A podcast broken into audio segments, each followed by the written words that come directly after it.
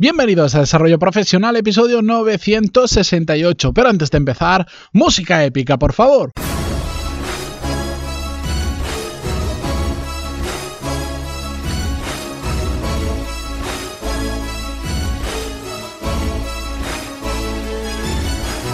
Muy buenos días a todos, bienvenidos una semana más. Yo soy Matías Pantaloni y esto ya lo sabéis, es Desarrollo Profesional, el podcast donde hablamos sobre todas las técnicas, habilidades, estrategias y trucos necesarios para mejorar cada día en nuestro trabajo.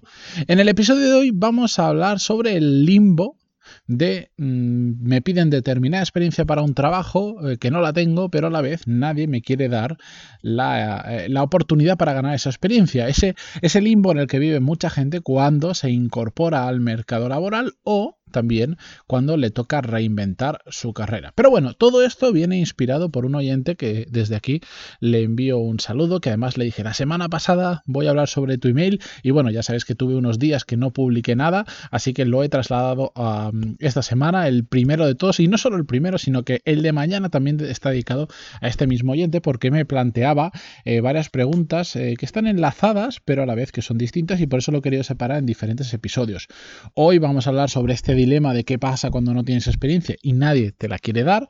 Y mañana, que os recomiendo que lo escuchéis, vamos a hablar sobre este falso sentimiento o sentimiento erróneo en ocasiones de que no estamos preparados para un determinado puesto de trabajo. Pero bien, vamos con la primera parte. Es el limbo que os decía entre no tengo experiencia y nadie me quiere dar la oportunidad para eh, tener la experiencia necesaria. Como, como os decía, esto siempre se nos ocurre que es lo típico cuando terminamos la universidad, nuestros estudios o lo que sea, nos enfrentamos al primer trabajo y vemos las típicas ofertas de eh, se busca persona que no tenga más de 22 años, pero a la vez que tenga 14 años, no, 14 no, 5 años o 4 años de experiencia en no sé qué sector. Dices, mm, no puedo tener esa experiencia con la edad que tengo. Mm, y encima como no tengo la experiencia no consigo trabajo y como no consigo trabajo no puedo ganar la experiencia. Ese, ese es el limbo al que yo creo que una gran mayoría de personas o se han enfrentado o nos hemos enfrentado eh, y que hay que resolver de alguna manera que se puede. Porque hay muchas personas que se atascan en esto y cuando se atascan en esto empiezan a tomar malas decisiones porque creen que no pueden solucionar ese problema. Y hoy o lo que vengo a traeros es, eh, vengo a explicaros varias claves que tenemos que tener muy claras para entender cómo salir de este limbo. Antes de nada, antes de dar esas dos claves, em, tenemos que también ver que, este problema de, de, las ofertas que piden este tipo de experiencia para perfiles muy juniors o que hace poco que están trabajando en el mercado laboral, em, bueno, parte de que al final pues es gratis pedir experiencia. Y todos os habréis enfrentado más de una ocasión a ofertas que son irrisorias, que piden, pues lo que decía antes, persona con, yo qué sé, veintipocos años, que tenga cuatro años de experiencia en esto, que tenga esto, lo otro, lo otro, lo otro, parece que necesiten a la persona perfecta, que, si hacen los cálculos ni siquiera es posible, es como si dices, eh, busco una persona, busco a un médico de 21 años que tenga cinco años de experiencia. Y dices, bueno, pues es imposible porque no puedes, con 21 años ni siquiera puedes haber terminado la carrera, ni todo lo que hace falta para poder ejercer, y menos tener experiencia. Bueno, pues eh, el problema, aparte de, que la gente cuando pone, ponen ofertas se emocionan en exceso. Porque mm, yo me imagino que mm, hay una persona detrás redactando esa oferta y dice, bueno, como aquí puedo escribir lo que quiera, oye, yo por pedir voy a pedir lo máximo y a ver qué encuentro, ¿no? La cuestión es, ¿es realmente necesaria esa experiencia teórica que en muchos mm, trabajos se pide? O mejor dicho, ¿qué significa, por ejemplo, cuatro años de experiencia? ¿Significa que lleves cuatro años trabajando en un puesto similar al que se pide? ¿O que sepas resolver los problemas que la empresa necesita? Y aquí es una de esas... Em, una de, esas, de esos grandes errores que se comete cuando se redactan em, ofertas de trabajo, que es que no se intenta buscar personas que resuelvan esos problemas, sino que se deja en algo tan genérico como busco a alguien que tenga cuatro años de experiencia.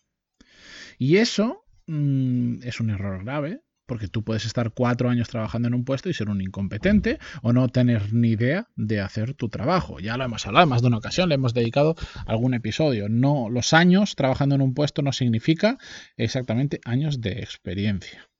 ¿Qué pasa? De la misma manera, tú decir que tienes, que has estado cuatro, cinco, los años que sean trabajando en determinado puesto, tampoco significa que tengas esos años de experiencia en ese puesto. Y en ese puesto, sobre todo, lo que no indica es eh, nada sobre tu valía para resolver los problemas que requiere ese puesto. ¿De acuerdo?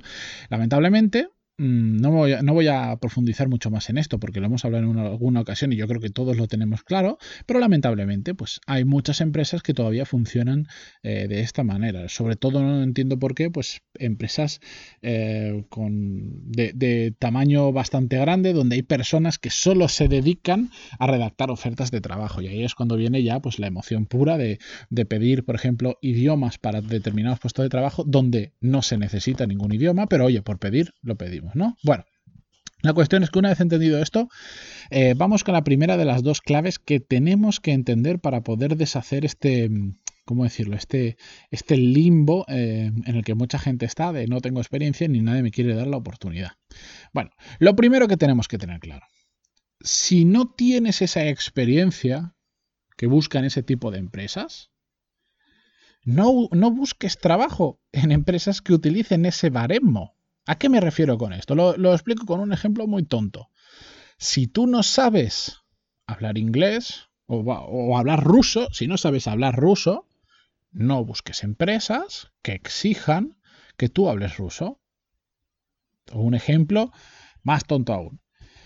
Si tú tienes aspiración de decir yo no me muevo a una empresa si no gano como mínimo 100.000 euros al año, pues no busques empresas que solo están dispuestas a pagar 20.000 o 30.000 euros al año como máximo. Esto lo entendemos, ¿verdad? Entonces, cuando nosotros no tenemos experiencia, en muchas ocasiones veo gente empeñada en postular a ofertas de trabajo donde hay una experiencia previa que se necesita y que se pone que es como algo, un requisito, eh, un requisito mínimo y necesario para poder optar a ese puesto de trabajo. Es así de simple. Si no lo cumples, no, lo, no te presentes. Em, ¿Por qué? Porque hay empresas que no funcionan con este tipo de sistema. Es decir, hay otras empresas en las que no se valora tanto el numerito de años que lleves trabajando en un puesto, sino realmente lo que sabes hacer. Que sí, sí que las hay. Ahora muchos estaréis pensando, no, porque la mayoría de empresas, bueno, puede que la mayoría de empresas sigan ese sistema normal, pero os aseguro, porque conozco unas cuantas, que no funcionan así, que no valoran tu experiencia en años, sino lo que tú sabes hacer. Y probablemente, ojo, te van a pedir demostrarlo, no son tontas. Entonces tú tendrás que demostrar que sabes hacer, resolver los problemas que esa empresa está buscando. Pero lo que pasa es que hay que buscar, hay que hacer el trabajo duro de buscar este tipo de empresas y además hacerlo con cabeza. Si pensamos un poquito, podemos pensar, ¿dónde es más probable que, hayan empresas de este tipo de que, que, sigan este tipo de criterios de, de, por ejemplo, lo decíamos antes, de buscar empresas, buscar personas con X años de experiencia pues es más probable encontrar este tipo de criterios pues en grandes empresas donde hay departamentos de recursos humanos solamente dedicado a todo eso. Hay muchas más probabilidades. En cambio, por ejemplo, si te mueves en el mundo de empresas más pequeñas o sobre todo de empresas de dueño, donde el dueño o un gran responsable de la empresa está al cargo en cierta medida de la selección, es mucho más fácil encontrar oportunidades ahí porque normalmente no me preguntéis por qué, podríamos profundizar sobre todo esto para encontrar las razones adecuadas, pero en este tipo de pequeña empresa de dueño o donde la cercanía con la gente que manda es mucho mayor, pues mm, como tienen que resolver mm, problemas más rápido, más reales, necesitan gente, lo que sea, buscan personas que pueden resolverles ese problema y les da un poquito más igual el currículum o de dónde vienes. En cambio, pues en las empresas grandes suele haber entre comillas, entre muchas comillas, por favor y entenderlo, suele haber un poco más de tontería. Cuenta a veces más decir que vienes de Amazon, Google o de la empresa que sea a lo realmente lo que sabes hacer. ¿De acuerdo? Entonces, no seamos tontos si no tenemos experiencia, no, tenemos ese numerito de años que muchas empresas buscan, pues no busquemos en esas empresas, busquemos en aquellas en las que les da exactamente igual si tenemos 22, 25 o, los años que sea o la experiencia que sea en, en numerito. Si no busquemos empresas que digan, quiero que alguien me resuelva esto, tú me lo sabes resolver, adentro. Y la segunda clave que tenemos que entender es que eh, la experiencia no solo se gana acumulando años. Y esto, bueno, aunque ya lo hemos adelantado unas cuantas veces en el episodio, eh, no todo el mundo lo entiende. La experiencia se gana haciendo cosas por tu cuenta. Aunque sean cosas pequeñitas, por ejemplo, dices, no, es que yo todavía no he trabajado, entonces yo no tengo esa experiencia. Pues empieza a hacer cosas por tu cuenta, aunque sean pequeñas pero que te permitan demostrar que sabes hacer las cosas. Y os pongo otro ejemplo, y en este caso os pongo un ejemplo mío. Imaginaros que yo ahora quiero trabajar en el mundo del marketing digital y, quiero mm, y me pongo a buscar trabajo. Yo hoy en día, a pesar de, digamos, tener cero años de experiencia en una empresa dedicándome al marketing digital, yo puedo demostrar que, por ejemplo, en lo que es creación de contenido puedo aportar mucho valor. ¿Por qué? Pues porque, por ejemplo, en este mes de septiembre de 2020, gracias al podcast y a la estrategia que estoy siguiendo desde hace dos semanas y medias en redes sociales, he tenido casi 200.000 impactos de calidad sin poner un anuncio, sin gastar un euro, a base de mucho trabajo, mucho esfuerzo, mucho aprender, etcétera, etcétera. ¿Tengo experiencia en marketing como lo pensaría una gran empresa de has trabajado X años en un departamento de tal? No, cero, cero años, literalmente cero.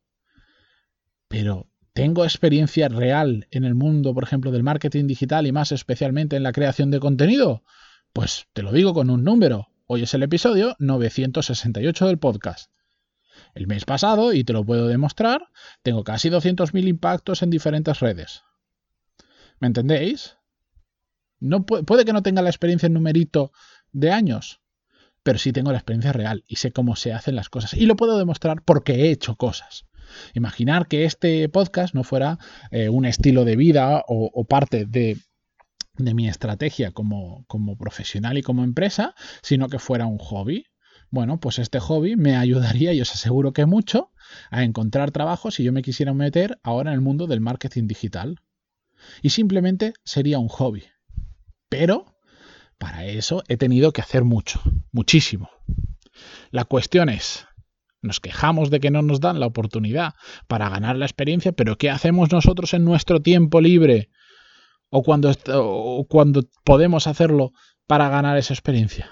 Nada. El otro día veía una persona en LinkedIn, ya como anécdota y cierro, que decía, ¿quién me puede recomendar libros y formación y no sé cuánto porque quiero meterme en el mundo del marketing digital y ganar experiencia? Y yo le decía, mm, déjate de libros, déjate de cursos por ahora, empieza haciendo algo y a medida que vayas haciendo algo, sea un podcast, un canal de YouTube, escribe un blog, prueba a poner anuncios de lo que sea, a medida que vayas haciendo eso vas a ir descubriendo que te gusta más, que te gusta menos y sobre todo vas a ir descubriendo dónde sabes más y dónde sabes menos, qué se te da bien, qué se te da mal, etcétera. Y a partir de ahí, si quieres, estudia un máster, léete un libro, haz un curso, haz lo que quieras, pero empieza haciendo. Y esta chica me dijo, ay, no, pero es que no sé, no, es que yo prefiero empezar formándome. Pues adelante. Empieza haciendo lo que todo el mundo hace y que no suele funcionar tan bien. ¿Quieres aprender algo? ¿Queréis aprender algo? ¿Queréis ganar experiencia de verdad? Bajad al mundo real, al barro y empezad a hacer cosas. Haced más. Llevo en redes sociales llevo varias semanas diciendo haz más, haz más, haz más, soy un pesado, haz más, haz más, haz más. Y de hecho, eh, hace poco escucháis en el 958 un episodio que se llamaba así, haz más. Y es que es muy importante hacer muchas cosas, en este caso, para ganar experiencia y para mm, conseguir realmente resultados. Con esto yo me despido. Mañana, recordar, continuamos más o menos con este tema. Vamos a hablar sobre eh, esto de no sentirse preparado para el siguiente puesto profesional. Mm, Estad atentos porque, porque vamos a dar reflexiones bastante, creo, interesantes para una gran mayoría de vosotros. Y lo dicho, como siempre ya lo sabéis, ahora no solo me podéis encontrar en iTunes, Evox, Spotify, donde sea, sino también, pues ya lo sabéis, en Instagram, LinkedIn, en todo. Os diría el nombre de todas las redes, pero es que en la red que me busquéis voy a estar subiendo más o menos contenido, pero poco a poco esto está cogiendo velocidad de crucero. Así que, sea donde sea, nos vemos y hasta mañana. Adiós.